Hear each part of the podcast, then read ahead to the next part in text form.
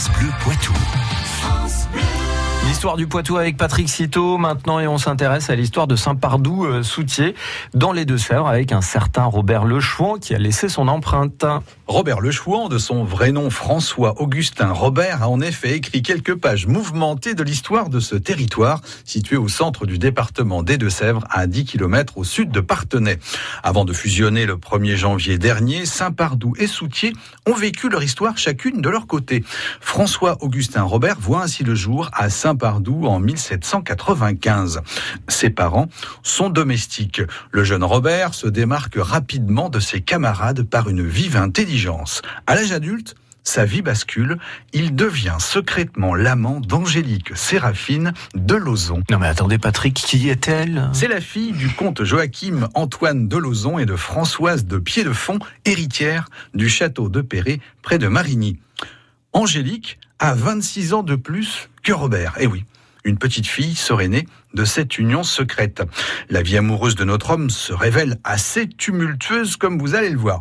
En 1822, il demande ainsi en mariage la fille du maire de Saint-Pardoux. Mais on lui refuse cette union. Qu'à cela ne tienne, le sieur Robert simule carrément un enlèvement. Il finit par obtenir gain de cause. Et quelle est la suite de son parcours? En 1832, il participe activement à la révolte en faveur du duc de Bordeaux. C'est à ce moment qu'il prend le surnom de Robert le Chouan. Il multiplie alors les coups aidé par d'autres rebelles. Il s'en prend notamment aux percepteurs royaux et ridiculise les gendarmes lancés à sa poursuite. Il parvient en effet à s'échapper sur l'un de leurs chevaux à l'auberge d'Azay-sur-Touet.